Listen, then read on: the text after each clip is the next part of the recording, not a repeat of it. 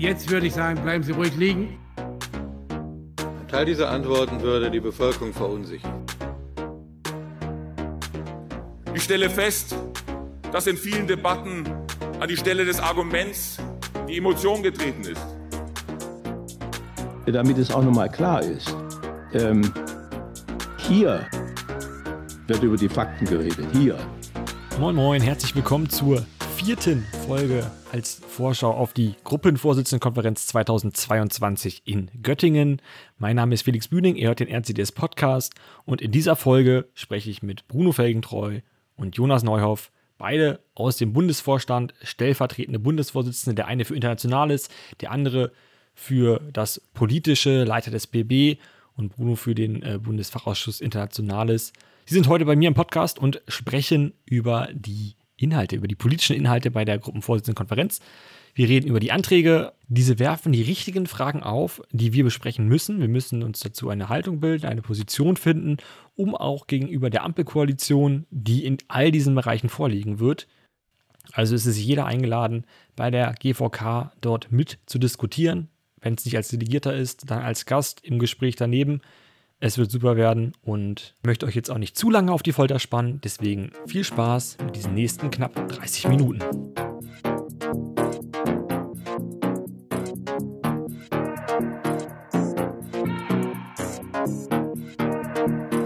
Ja, Servus Bruno. Schön, dass du auch wieder dabei bist. Ne? Mittlerweile ja schon Dauergast mehr oder weniger im RCDS Podcast.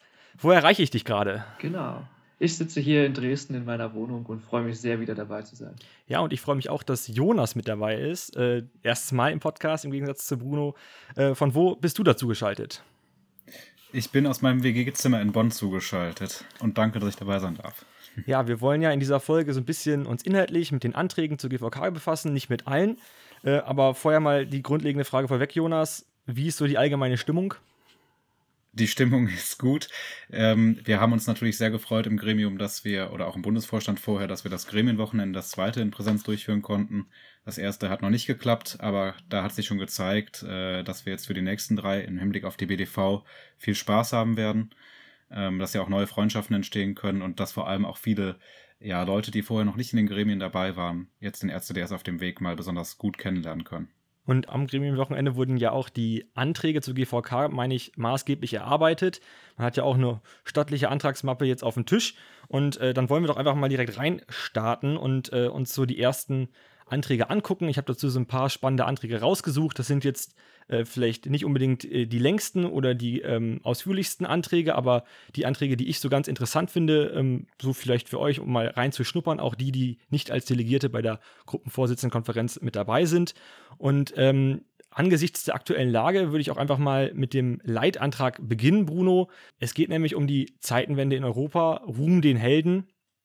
In diesem Antrag äh, soll es insbesondere oder eigentlich aus, ausschließlich um eine Solidarisierung und Unterstützung äh, mit der Ukraine geben.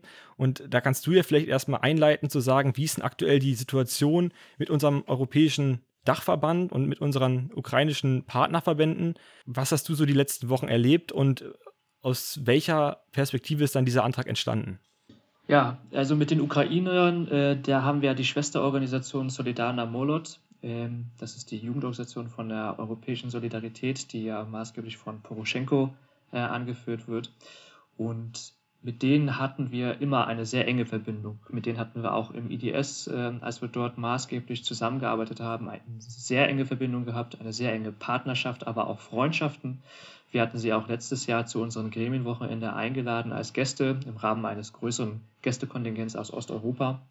Und da hatten wir gemeinsam schöne Erlebnisse miteinander. Und äh, dieses Jahr, noch kurz vor dem Krieg, äh, hatten Nadia, äh, die ist mit, bei mir mit im BFA Internationales und ich mit dem Vertreter äh, unserer Partnerorganisation in der Ukraine ein Videocall, wo wir gesprochen haben, wie wir unsere Gruppenpartnerschaften intensivieren können und herstellen können, weil da gab es ja mal eine Umfrage vom Bundesvorstand, dass wir mit den Gruppen, mit ausländischen Gruppen Gruppenpartnerschaften machen wollen und die Resonanz war riesig, die, die hatten sich sehr gefreut und da wollten wir auch einige starten mit, mit, mit sämtlichen Städten in der Ukraine. Und dann kam der Krieg am äh, 24. Februar und äh, seitdem hat sich alles geändert natürlich äh, für unsere Freunde in der Ukraine. Die sind äh, so gut wie alle da geblieben tatsächlich. ähm, nehmen aber trotzdem noch an den europäischen Sitzungen teil, sogar in Präsenz, kommen extra raus aus der Ukraine mit über 30 Stunden Anfahrten und so weiter. Und ähm, es ist schon krass. Also die äh, gute Freundin von mir ist in Kiew, äh, müsste noch da sein, äh, in vor allem so logistischer Arbeit involviert und organisatorische Arbeit und äh, hauptsächlich die männlichen äh, Kommilitonen von uns in der Ukraine, die sind in den Territorial Defense Groups, also in den Milizen, die dort äh, da sind und ihr Land verteidigen. Allerdings ohne Ausrüstung, mit äh, Kalaschnikow in der Hand und äh, es ist einfach unvorstellbar, was die gerade durchmachen. Ich habe mir an einer, Art Krisensitzung des IDS teilgenommen, wo ähm, die Ukrainer mit eingeladen waren. Und da musste die äh, Kollegin, die Generalsekretärin, äh, die ich auch ganz gut kenne, die dann äh, spontan aus der Konferenz raus musste, weil in Kiew die Bomben äh, eingetroffen haben und äh, sie in den Luftschutzkeller musste. Also das hat äh, natürlich mich auch persönlich sehr emotional mitgenommen und wie auch viele bei uns im RCDS, die ja auch schon die Bekanntschaft machen durften mit unseren ukrainischen Freunden. Und äh, wir sind ja nicht die Einzigen, die ja jetzt äh, diese Forderungen, die auch im Leitantrag stehen, äh, formuliert haben. Es sind auch viele andere Organisationen wie der Deutsche Akademische Austauschdienst oder die Hochschulrektorenkonferenz, die da in dieselbe Stoßrichtung gehen. Und das finden wir alles sehr unterstützenswert und wollen auch innerhalb der Unionsfamilie auch ein Zeichen setzen, dass wir im Forschungsbereich, im Wissenschaftsbereich, im Bereich des studentischen Austausches auch dort Akzente setzen müssen im, als Antwort auf diesen Krieg, den hier Russland äh, gestartet hat. Ja, das hört sich echt krass an, einfach wenn man sich überlegt, dass der Alltag ein wahrscheinlich komplett anderer ist, dass an Studieren wahrscheinlich nicht mehr zu denken ist, vielleicht, wenn es jetzt ein bisschen ruhiger ist, kurzzeitig, vielleicht eine kurze Erholphase aus dieser aus diesen Erwägungen ist der Antrag entstanden, der Leitantrag. Ich denke, das ist auf jeden Fall ein wichtiges Zeichen, wenn man äh, den so verabschiedet. Die erste Forderung ist, dass man die Zusammenarbeit mit den ukrainischen Partnern vollumfänglich fortsetzen möchte und auch stärken möchte. Ist denn ähm, die Solidana Molot, ist die denn schon Teil des IDS oder ist sie noch eine Partnerorganisation und wird auch darüber nachgedacht, sie in den IDS vielleicht aufzunehmen? Die ist schon Teil des IDS und ähm, mit denen haben wir auch im Rahmen der IDS-Arbeit immer sehr eng zusammengearbeitet. Und ist daraus auch irgendwie, es gibt ja auch auf allgemeinpolitischer Ebene die Forderung, die Ukraine in die EU mit aufzunehmen. Wird dieses Thema dann im IDS auch diskutiert? Man äh, unterstützt natürlich das äh, Vorhaben, die, die Ukraine so schnell wie möglich als Beitrittskandidaten einzustufen. Was darüber hinausgeht, das wird äh, aktuell jedenfalls noch nicht in offiziellen Positionierungen formuliert. Der Antrag behandelt eben auch die Zusammenarbeit mit Russland. Äh, wie stellt sich der RCDS oder aktuell die Gespräche im RCDS, wie sind äh, die dahingehend eingestellt, wie das Verhältnis zu Russland in Zukunft aussehen muss und auch vielleicht von Forschungseinrichtungen, von Unternehmen, die auch vielleicht ja Praktika anbieten oder ähnliches in Russland. Wie verhält sich der RCDS dazu, beziehungsweise wie wird das in diesem Leitantrag rübergebracht? Das ist letztlich, ähm, wie vieles ähm, im Hinblick auf diesen Krieg, eine schwierige Abwägungsfrage. Und hier haben wir natürlich auf der einen Seite ähm, die Tatsache, dass die Mehrheit der russischen Bevölkerung hinter diesem Angriffskrieg steht, dass auch ähm, sich die Hochschulrektorenkonferenz in russischem Pendant ähm, ausdrücklich hinter diesen Angriffskrieg oder wie sie es nennen, eine spezielle, spezielle Militäroperation gestellt haben. Auf der anderen Seite haben wir natürlich Vertreter der Wissenschaft, die mit herausragendem Mut gegen dieses Geschehen vorgehen, die sich öffentlich äußern und sich gegen Putin stellen. Das heißt, wir haben eine wirklich schmale Gratwanderung, wenn wir sanktionieren, das gilt auch im Wissenschaftsbereich wie in allen anderen Bereichen, haben wir auf der einen Seite die Problematik, dass uns diese Sanktionen selbst treffen und darüber hinaus aber auch die Problematik, dass wir natürlich ähm, damit eben auch Forscherinnen äh, Forscher in Russland treffen und Wissenschaftler in Russland treffen, die ähm, sich möglicherweise gegen diesen Krieg gestellt haben. Ihr habt in, im, im Leitantrag viele Forderungen und sie richten sich vornehmlich an den Bund. Ein Leitantrag kann ja auch dahingehend ja, genutzt werden, ein Zeichen zu setzen, auch nach innen an den Verband. Allein, dass man diesen Leitantrag wahrscheinlich als erstes diskutiert und dann auch verabschiedet, ist ein starkes Zeichen. Ähm, wie stellt sich oder wie stellt ihr euch auch als äh, Bundesvorstand vor, dass der RCDS ähm, geflüchtete Studenten oder auch Studenten, die jetzt noch in der Ukraine sind, unterstützen kann? Ähm, die JU hat ja da auch ein großes, eine große ähm, Aktion gestartet, äh, ich glaube, Helden helfen oder ähnliches. Ähm, hat der RCDS dahingehend auch Überlegungen? Also zunächst zu denen, die noch in der Ukraine sind, äh, wie wir denen helfen können. Wir hatten ähm, nach Kriegsausbruch auch innerhalb des Bundesvorstands äh, den internationalen Sekretär unserer Partnerorganisation zugeschaltet und mit ihm besprochen, wie wir ihm, wie wir der Organisation am besten helfen können, wie wir den ukrainischen Kommilitonen am besten helfen können. Und da ging es darum, äh, dass äh, es ging dieselben Forderungen herum wie auch an die Junge Union und andere Organisationen, insbesondere Schutzausrüstung und äh, Material, das für die, für die Verteidigung des Landes vor Ort hilfreich ist. Wir als RCDS haben natürlich deutlich weniger Kapazitäten als jetzt zum Beispiel die Junge Union, aber haben auch versucht, unser Bestes beizutragen und haben eine Spendenaktion gestartet, insbesondere auf Produkte wie ähm, Taschenlampen, die in solchen Einsätzen sehr hilfreich sind, also sehr spezielle Taschenlampen und auch äh, Powerbanks, die tatsächlich äh, in hohen Mengen angefragt wurden. Diese zusammen ähm, und wir haben vornehmlich durch Geldspenden jetzt ähm, einen Einkauf getätigt und werden demnächst diese Lieferungen auch äh, mit der, zusammen mit der Caritas in die Ukraine bringen. Das zum einen ähm, zur, zur Hilfe für ukrainische äh, Flüchtlinge, auch geflüchtete Studenten, äh, geht es vor allem auch im Leiterantrag äh, ersichtlich, dass es diese zu integrieren gilt in unserem Hochschulsystem, dass das alles unbürokratisch gilt, dass die Abschlüsse anerkannt werden, dass äh, das Studieren weiter möglich äh, ist und auch in der eigenen Sprache tatsächlich auch psychosoziale Beratung angeboten wird. Und interessant ist immer noch dabei, äh, dass auch jetzt ähm, sehr viel Universitätsleben immer noch läuft, aber digital. Also viele ukrainische Studenten, die in Deutschland gerade sind, in Flüchtlingsunterkünften oder woanders, die schalten sich digital weiterhin zu ihren normalen Unikursen zu, die weiterhin in der Ukraine gerade laufen. Und deswegen ist es auch so wichtig, unsere jetzigen Kooperationen mit der Ukraine beizubehalten. Ja, das äh, finde ich hört sich auch immer so beeindruckend an, dass äh, das offensichtlich funktioniert, dass sich Schüler und Studenten aus Deutschland quasi einwählen können und äh, dann doch irgendwie ihre Bildung äh, weiter fördern können. Ähm, aber dann nochmal die Nachfrage. Auch gut, ihr könnt es als Bundesvorstand nicht maßgeblich beeinflussen, aber erwartet ihr zum Beispiel auch von RCDS-Gruppen, dass die aktiv auf Studenten zugehen und ähm, denen Hilfe anbieten, wenn die an den äh, Hochschulen sind? Genau, das ist, denke ich, in der zweiten Phase ein wichtiger Schritt. Das wollen wir als Bundesvorstand auch unterstützen. Da sind wir schon in Gesprächen zu. Das ist aber auch ein niedrigschwelliges Angebot. Also das heißt, ähm, es werden sicherlich Konzepte aus dem Bundesvorstand an die Gruppen noch kommen. Das ist aber dann nach der GVK ähm, eine Arbeit, in denen man, also Konzepte, in denen man praktisch aufzeigt, dass man relativ niedrigschwellig ähm, den Geflüchteten ein Angebot machen kann. Das ähm, fängt ja schon damit an, dass sie hier für einige Zeit leben werden. Die Frage, wie lange, wird sich sicherlich erst später beantworten lassen für die meisten. Viele wollen sicherlich in ihr Land zurück, ähm, aber die Situation ist ja völlig ungeklärt. Und äh, da gilt es, dass man natürlich die Kapazitäten, die man als Organisation vor Ort an jeder Uni hat, an den knapp 100 äh, Standorten, an denen wir vertreten sind, auch nutzt. Wie gesagt, ganz niedrigschwellig und auf einer persönlichen Ebene. Ja, also ich glaube, das ist echt ein wichtiges Zeichen auch und gerade auch die Vereinsarbeit macht die Union, macht den RCDS sehr, sehr stark und das ist ja auch das, was die Gruppen können, dort Leute integrieren, auf Menschen zugehen, äh, denen Hilfe anbieten, Tipps und Tricks und äh, darüber dann vielleicht auch ja, posi positivere Zeichen oder Zeiten zu bescheren. Und wenn wir jetzt gerade mal bei den Gruppen sind, dann kommen wir direkt zum nächsten Antrag, zum nächsten Thema. Der ist auf den ja, eher hinteren Seiten. Das ist der, äh, wobei stimmt gar nicht, Antrag H8 ähm, zur verfassten Studentenschaft. Kurzer Antrag, aber mit einem, finde ich, knalligen Inhalt. Da rumst es auf jeden Fall, wenn man den im Stupa vortragen würde. Ähm, es werden nämlich explizit zwei Forderungen formuliert. Und zwar die erste, dass man die Wahlfreiheit hat, als, ich denke mal, als einzelner Student äh, aus der verfassten Studentenschaft auszutreten.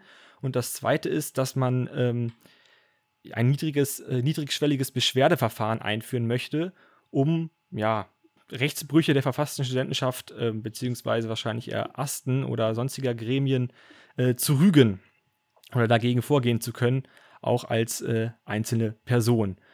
Ich denke mal, Jonas, das kommt eher aus deinem Bereich. Ähm, der politische Beirat wird sich damit befasst haben. Und äh, erzähl doch erstmal vielleicht, was ist die verfasste Studentenschaft?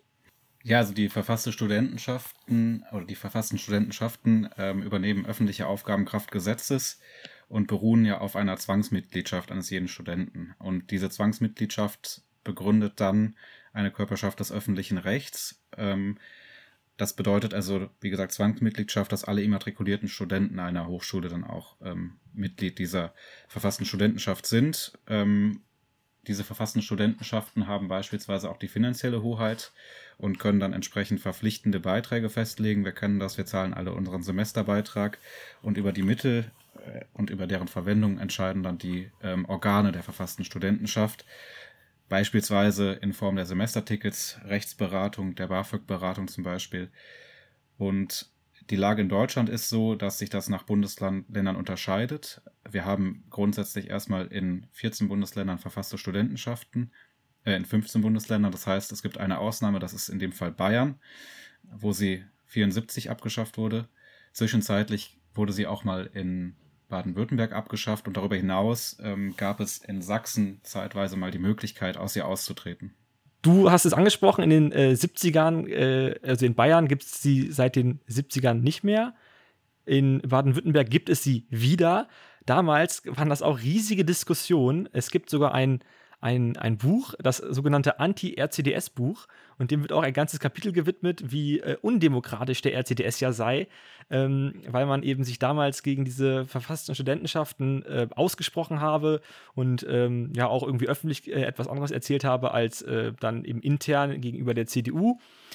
Und daran möchte ich auch mal einfach anknüpfen, einfach diesen Kritikpunkt, denn der liegt ja erstmal auf der Hand. Und das würde ja auch einen Wahlkampf in der Uni, glaube ich, relativ schwer machen, wenn man äh, antritt und sagt, ja, wir wollen unsere studentische Selbstbestimmung in vielen Bereichen abschaffen. Wie geht man damit um? Das ist erstmal ein berechtigter Einwand, den man auch diskutieren muss. Ähm, darüber freuen wir uns natürlich über die Möglichkeit, das auf der GVK zu tun. Aber wichtig ist an der Stelle zu sagen, im juristischen würde man sagen, es gibt ein milderes Mittel und das fordern wir auch ausdrücklich, nämlich die Möglichkeit, aus den verfassten Studentenschaft auszutreten. Ähm, das ist also noch keine Abschaffung und ich denke, wenn eine verfasste Studentenschaft über ihre Organe ihre Arbeit gut macht, wenn sie ein starkes Angebot abgibt, und das ist ja beispielsweise das Semesterticket an vielen Orten, ähm, was ja wirklich zu guten Bedingungen, außer wir haben jetzt gerade eine Sonderregelung der Ampelregierung, ähm, einen super Tarif aushandelt, dann haben wir ein gutes, qualitativ hochwertiges Angebot. Und dann ist es eben keine komplette Abschaffung, sondern eben nur die Wahlfreiheit äh, für jeden, dort möglicherweise dann auszutreten. Aber das hat ja auch viel mit den Grundsätzen auch unseren, unseres Hochschulaufbaus zu tun, denn wenn ich aus der verfassten Studentenschaft austrete, dann kann ich ja wahrscheinlich auch die Gremien nicht wählen. Und ohne Gremien, dann bin ich ja gar nicht mehr repräsentiert in einer Universität, die jetzt ja dann doch zunehmend in allen Bundesländern autonomer werden und wo auch die Rechtsaufsicht durch die Länder mm, abbaut, sagen wir es mal so.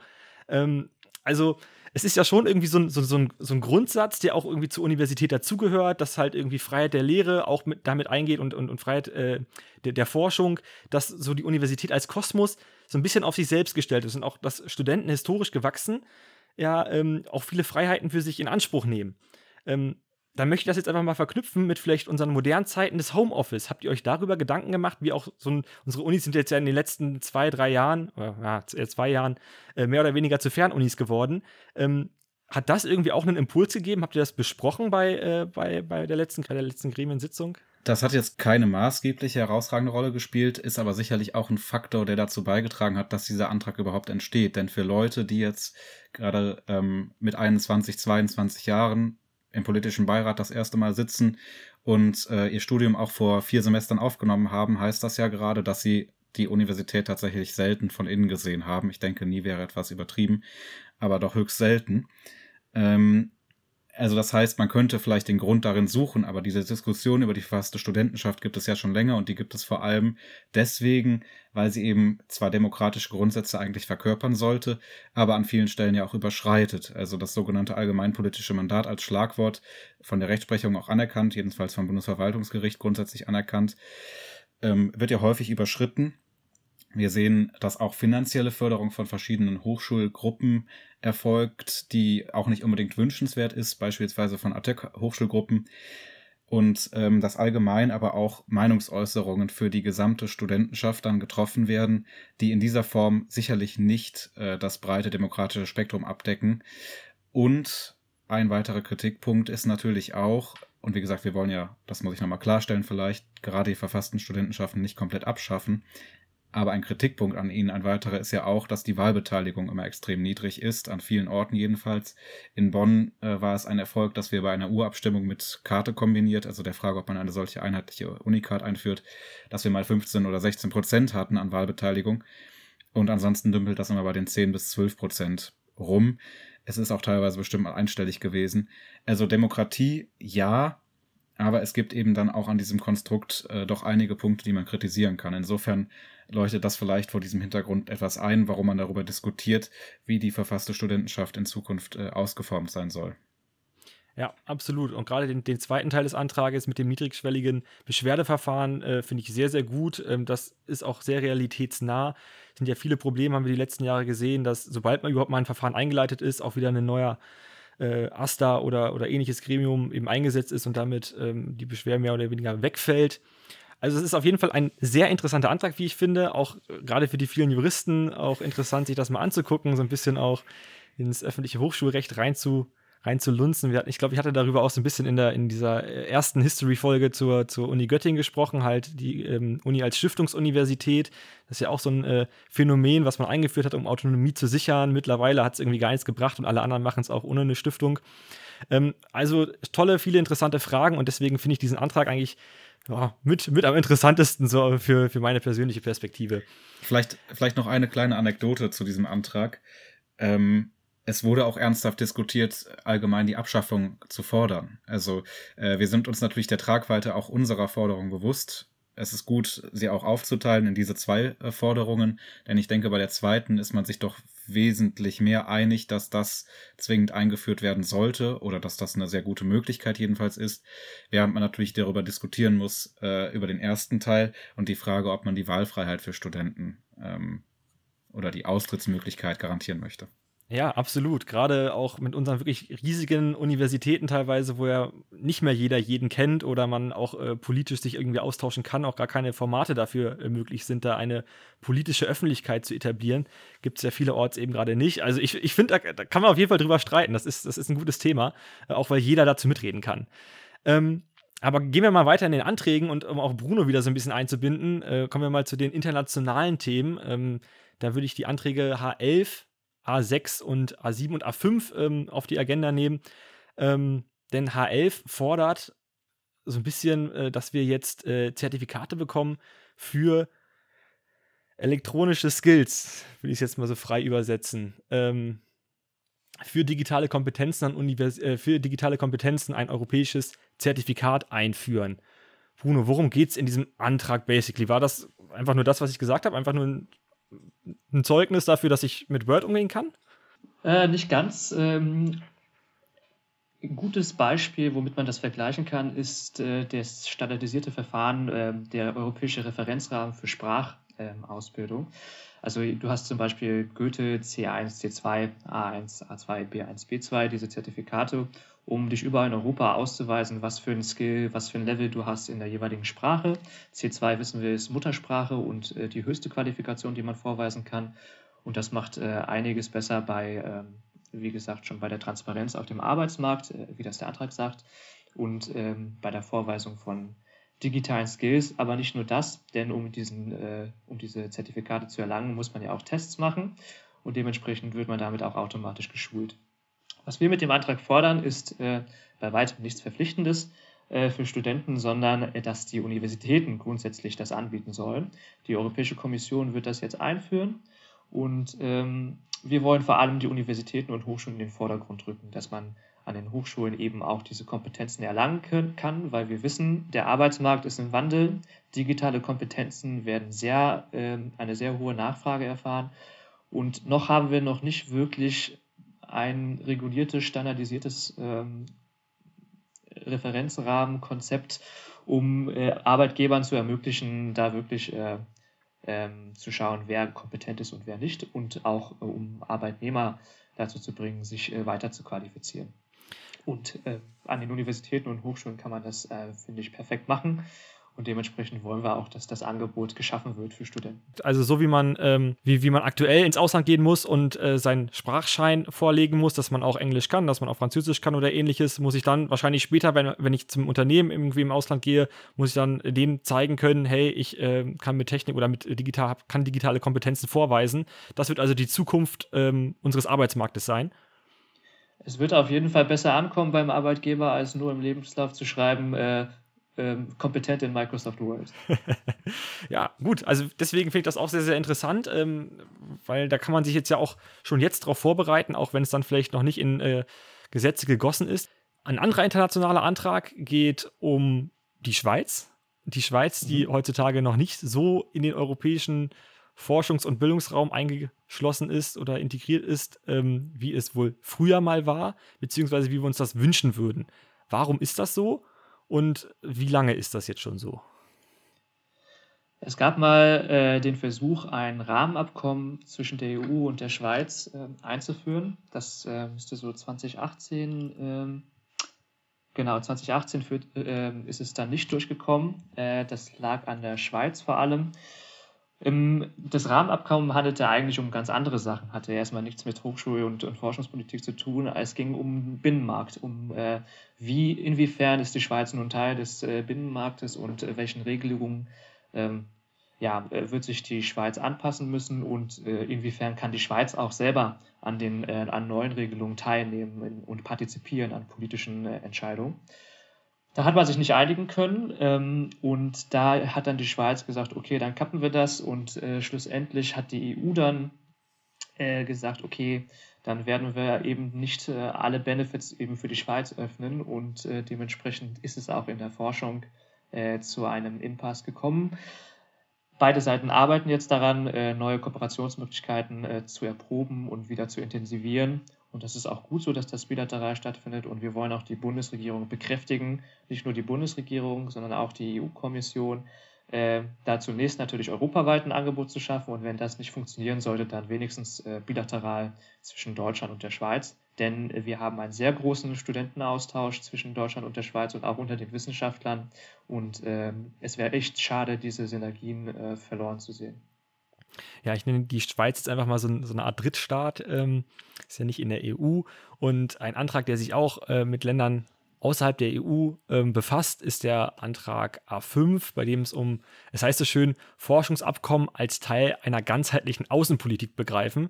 Ähm, ich würde es einfach mal so nennen, Forschung als Waffe in unseren aktuellen Kriegszeiten, wie es leider so ist. Ähm, ich glaube, da hat sich auch viel in den Köpfen der Leute gewandelt und wir müssen auch in vielen Bereichen umdenken. Und Würdest du meine Aussage, dass dieser Antrag darum geht, Forschung als Waffe einzusetzen, als äh, Interessenhebel, würdest du die so unterschreiben? Forschung als Instrument, soweit würde ich noch gehen. Waffe ist mir dazu martialisch. Ähm, aber ich freue mich echt auf diesen Antrag. Ähm, der kommt von dem äh, Jonas Schlossarek, den kennst du ja äh, ganz gut auch.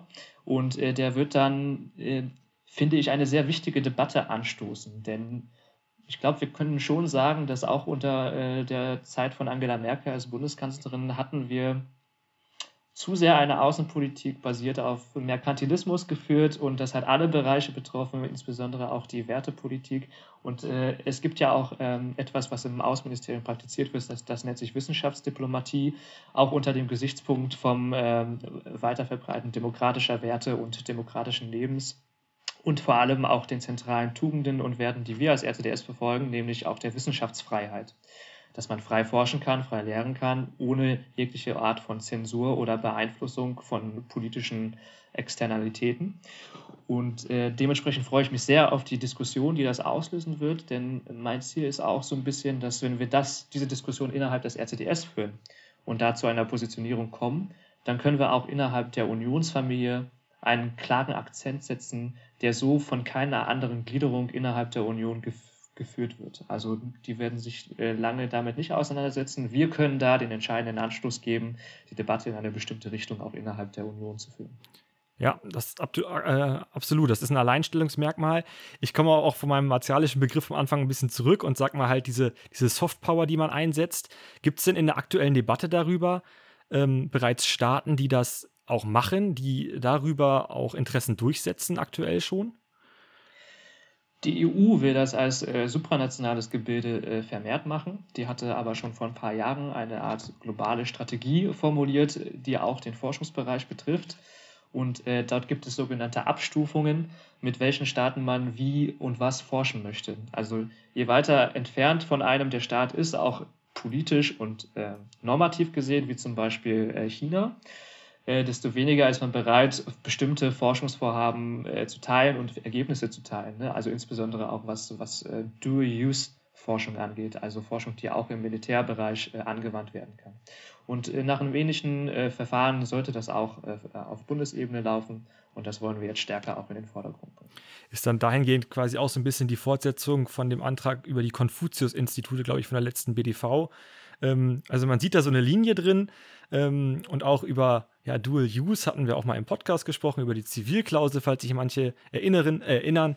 Auf jeden Fall ein sehr interessantes Thema und äh, du hast, wir reden hier gerade über Forschung und da möchte ich auch beim Thema Forschung bleiben, was eine Überleitung.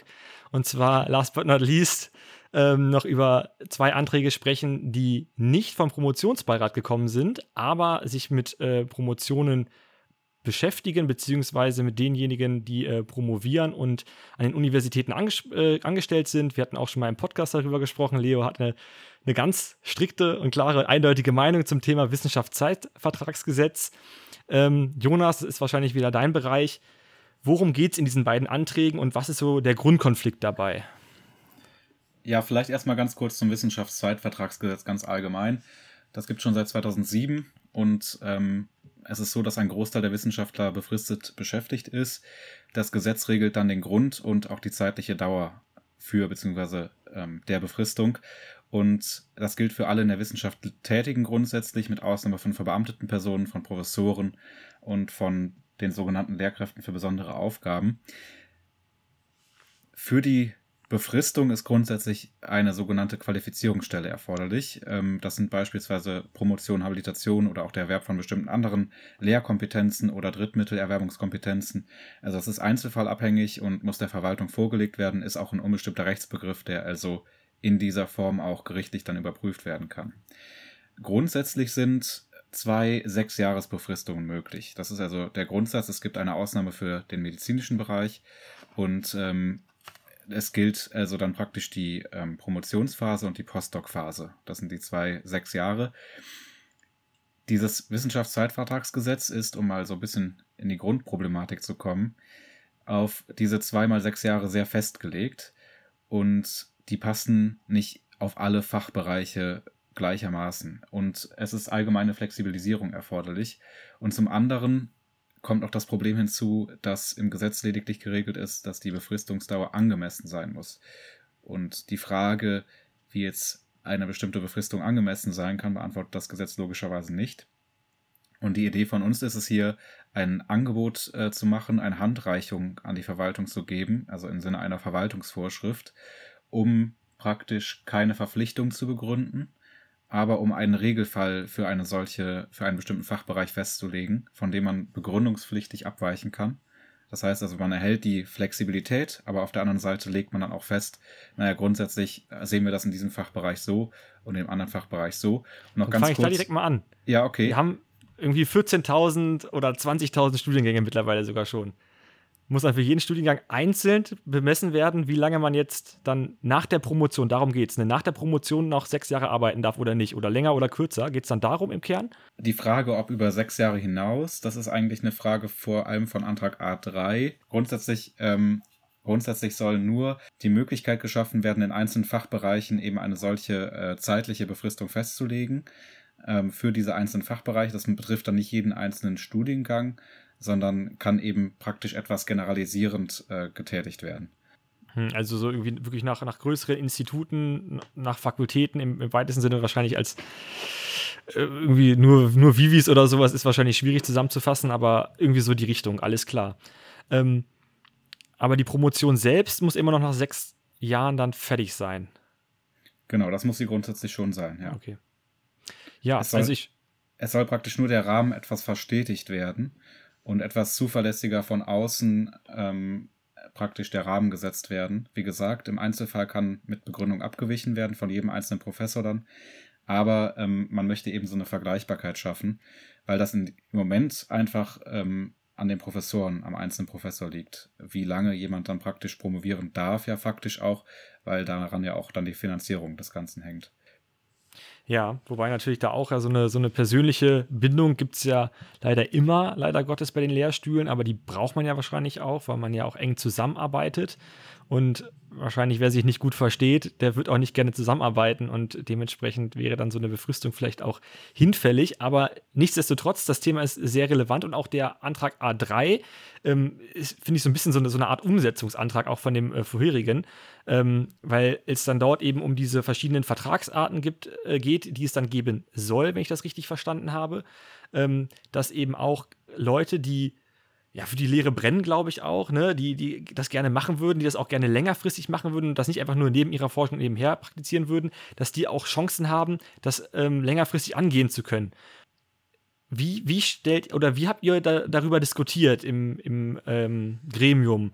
So dieses, das ist ja eigentlich ein ganz anderes Bild, auch so ein bisschen von, von Forschung und Lehre, wie wir es bislang hatten, dass man forscht und gleichzeitig lehrt, sondern eben, dass es auch Leute gibt, die das irgendwie dauerhaft verwaltend, wenn man das jetzt mal so ähm, sagen darf, tätig sind. Wie habt ihr so darüber gesprochen? Was waren da so die Konfliktlinien? Genau, also es gibt eine gewisse Verstetigung auf jeden Fall und eine Beschränkung dann bei diesen Personen, die haben wir dann als Standardverträge bezeichnet, ähm, auf den Lehrbetrieb beispielsweise, genau beziehungsweise auf Verwaltungsaufgaben allgemein. Ich denke aber, dass das die Realität aufgreift. Äh, der Prozess äh, hat so stattgefunden, dass der Promotionsbeirat sich schon länger mit diesem Thema beschäftigt hat und wir dann im politischen Beirat die Idee hatten, das auch aufzugreifen. Das ganze Thema ist ja jetzt schon seit längerer Zeit, insbesondere am Anfang durch den Hashtag Ich bin Hanna, äh, durch die Decke gegangen, beziehungsweise in vielen verschiedenen Facetten diskutiert worden. Es ist auch auf der Agenda der Ampelkoalition und in vielen ähm, Koalitions- oder in vielen Wahlprogrammen findet sich das Ganze. Und daraus hat sich entwickelt eine fundierte Auseinandersetzung im Promotionsbeirat mit diesem Thema. Da hat er jetzt die Leitung auch gewechselt und ähm, mit dem neuen Promotionsbeirat praktisch, wenn man so möchte, oder unter der neuen Leitung von Janik Wüstenberg, ähm, haben wir dann auch praktisch PB und äh, Promotionsbeirat zusammengebracht. Also der Antrag wird zwar vom politischen Beirat gestellt, ist aber auch vom Promotionsbeirat ausdrücklich unterstützt und wird vor allem von Jendrik auch vorgestellt werden. Der A2 und der A3 wird dann aus dem politischen Beirat vorgestellt. Und ähm, in dem Prozess hat natürlich erstmal eine wesentliche Rolle gespielt, dass diese Diskussion völlig überhitzt ist dass da auch krasse Forderungen äh, kursieren. Wir haben das in Berlin gesehen, wo es völlig aus dem Ruder gelaufen ist, wo eine ähm, Hochschulleitung zurückgetreten ist, weil sie gesagt hat, also wenn wir das so haben. Äh, also zu, zu, zu, zum Hintergrund, es geht darum, dass in Berlin nur noch unbefristet eingestellt wird, richtig? Genau, also ja, nicht ganz. Es wird erstmal befristet eingestellt und dann wird aber verpflichtend ab einem bestimmten Zeitpunkt entfristet. Ah, okay. Und ähm, dadurch hat man natürlich dann eine sehr krasse Verstetigung, die einfach nicht mehr dem ähm, Marktprinzip, sage ich mal, also Angebot-Nachfrage kann man damit dann nicht mehr vernünftig ordnen. Ähm, das ergibt sich dann alles zwangsweise und von selbst und die Universitäten müssen sich dann natürlich in ein paar Jahren fragen, wie finanzieren wir das? Beziehungsweise das können sie sich dann irgendwann nicht mehr fragen und relativ schnell nicht mehr und deswegen sah sich die Präsidentin der HUR auch genötigt, dann zurückzutreten.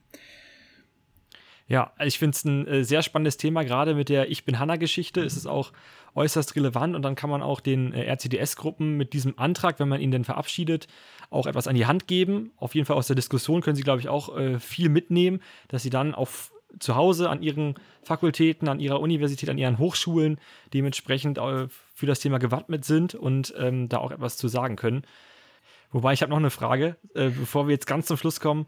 Ihr wart auch schon bei einigen Veranstaltungen dabei. Was ist euer Tipp, damit eine Veranstaltung unvergesslich wird und damit auch neue Mitglieder, die das erste Mal dabei sind oder das erste Mal im Vorstand sind und dabei sind, ähm, davon viel mitnehmen können?